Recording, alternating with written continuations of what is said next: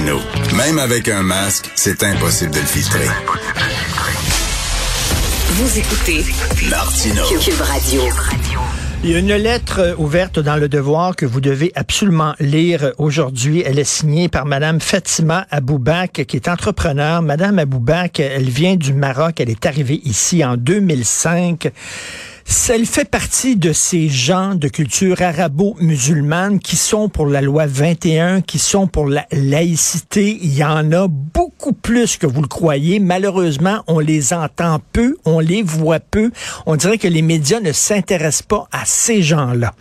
Donc, elle fait partie de ces gens-là. Elle veut participer à la société civile du Québec. Elle veut fonder une association euh, de culture arabo-musulmane favorable à la laïcité ce qu'elle a fait. Malheureusement, euh, elle a été euh, insultée par des gens de sa communauté en disant que ça n'a pas de bon sens, c'est pas une vraie musulmane, elle veut faire plaisir aux Québécois, etc. Et elle a vu que son l'association qu'elle a formée de bonne foi, euh, soudainement était prise d'assaut par des gens qui avaient une, une conception totalement différente de la sienne, de la religion. Elle a dû quitter. Vous devez lire cette lettre-là. Elle est avec nous aujourd'hui. Madame Fatima Boubak, bonjour. Bonjour, Monsieur Martineau. Euh, donc, vous, euh, vous vouliez euh, fonder une association de culture arabo-musulmane favorable à la laïcité. D'ailleurs, vous l'avez fondée. Et, et, comme je le disais, malheureusement, on parle très peu de ces gens-là de culture musulmane qui sont pro-laïcité. Pourtant, il y en a, Madame Aboubak. Oui, c'est ça d'ailleurs qui m'a, c'est ça qui, qui m'a encouragée parce que je suis quand même entourée de pas mal de personnes qui sont favorables pour la laïcité. Et puis je voulais toujours euh, faire ma part euh, dans la société civile québécoise, à part de payer mes impôts, bien entendu, et de travailler dans la société civile. Mais mes conditions personnelles ne le permettaient pas. Là, c'était les conditions étaient vraiment favorables. Il y avait la, la visite d'un penseur égyptien qu'on aimait beaucoup, qu'on suivait beaucoup sur Internet, qui nous expliquait un petit peu les mouvements islamiques, comment c'était créé, l'islam politique. Il, a quand même éclairé beaucoup de monde. Moi, quand j'ai vu les gens autour de lui, j'ai dit c'est l'occasion de rassembler ces gens qui sont dispersés partout au Québec et qu'on ne se voit pas, on ne se rencontre pas. Donc, euh, d'ailleurs, euh, il a proposé même lui l'idée, il a dit pourquoi vous vous rassemblez pas, que vous faites euh, des activités, des événements pour éclairer les gens, le monde, de, de l'islam politique, du danger, de tout ça. Donc, euh, c'est de là où c'est parti, effectivement, l'idée. On a commencé ça le mois de juin-juillet, l'été passé. Et Madame Aboubak, vous parlez dans votre lettre, vous avez un neveu de 25 ans, un garçon euh, allumé, euh, plein de talent, de joie de vivre, un artiste, etc., un parolier, et qu'il est tombé à un moment donné, ben, tête première dans la religion, et ça vous a inquiété, ça, ça vous a angoissé? Mais c'est mon neveu, c'est un exemple et, j'ai découvert que c'était pas le seul. Mon neveu était un artiste, vraiment. Moi, je le voyais comme un, réalisateur du cinéma. On allait être fier de lui. Euh, le Québec allait être fier de lui. quand il était tout petit, il était peintre. Il faisait des vidéos artistiques, vraiment style des, des metteurs en scène.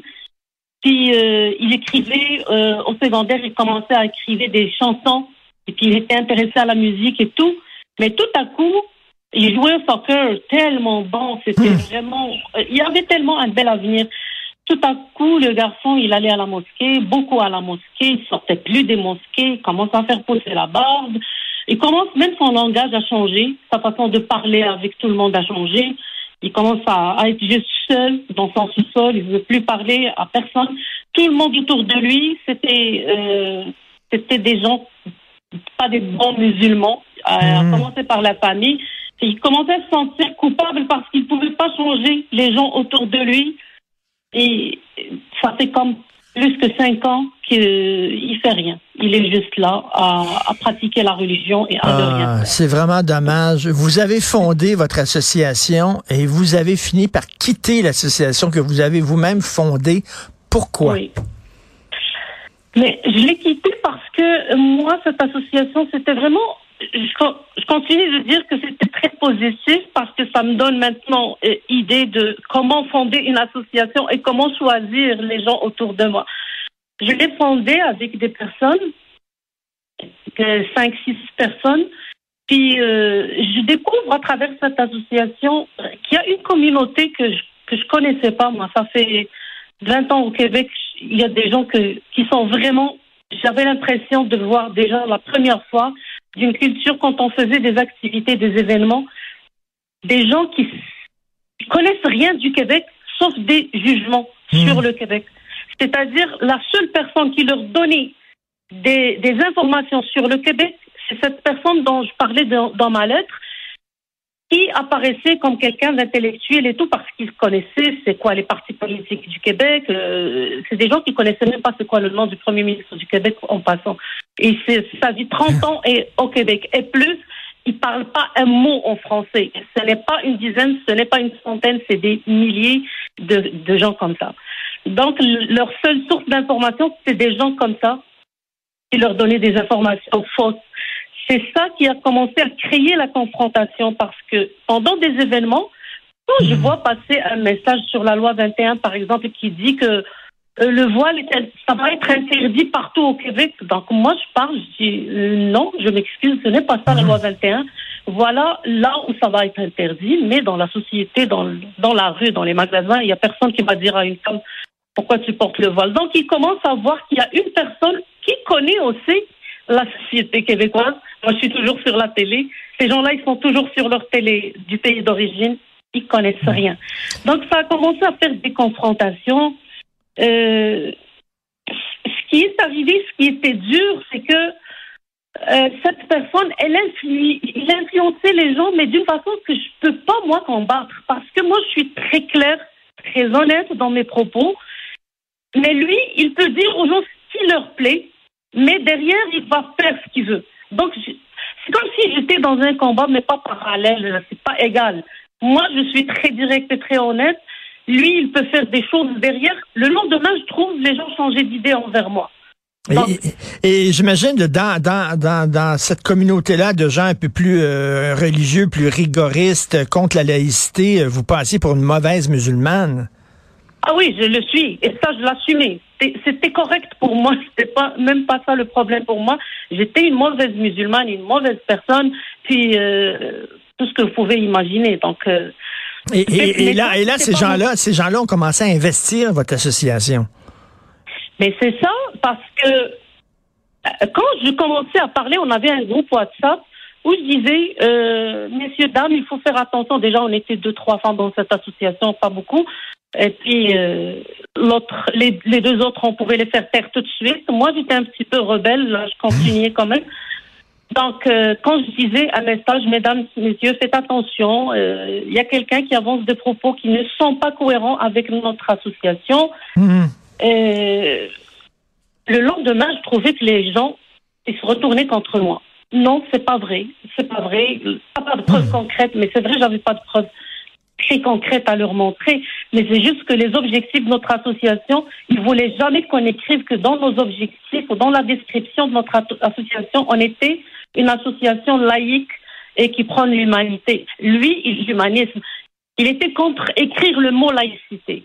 Mais moi, je me fie beaucoup à son expertise. Au début, je le connaissais pas bien, là. Je l'ai connu à travers ça. Lui, il, il se vantait toujours de ses 30 ans d'expérience dans le milieu associatif. Et c'est vrai qu'il est dans toutes les associations à Montréal. Dans toutes. Il est présent partout. Ouais. et- et vous dites, on parle beaucoup d'islamophobie, mais on ne parle jamais de la pression communautaire qui pèse sur les ressortissants des pays arabes pour les forcer à se conformer à des normes culturelles et religieuses qui les empêchent de s'intégrer dans leur pays d'accueil. Donc, il y a une pression que la communauté fait au- auprès de gens comme vous en disant, ben là, vous êtes des mauvais musulmans, rentrez dans le rang. Mais ça, on le subit. Moi, personnellement, je l'ai subi euh, depuis, depuis que je suis arrivée. Mais ça m'a coûté, comme je vous ai dit, Monsieur Martineau, de, de, de m'éloigner de toute la communauté. Moi, je connais personne maintenant de ma communauté. J'ai aucune amitié avec personne.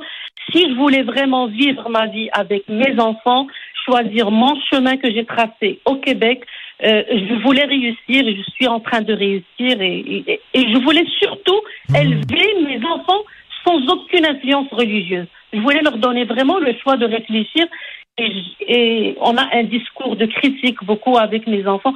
Donc moi, si je voulais faire ça, ou bien je reste dans la communauté et faire semblant.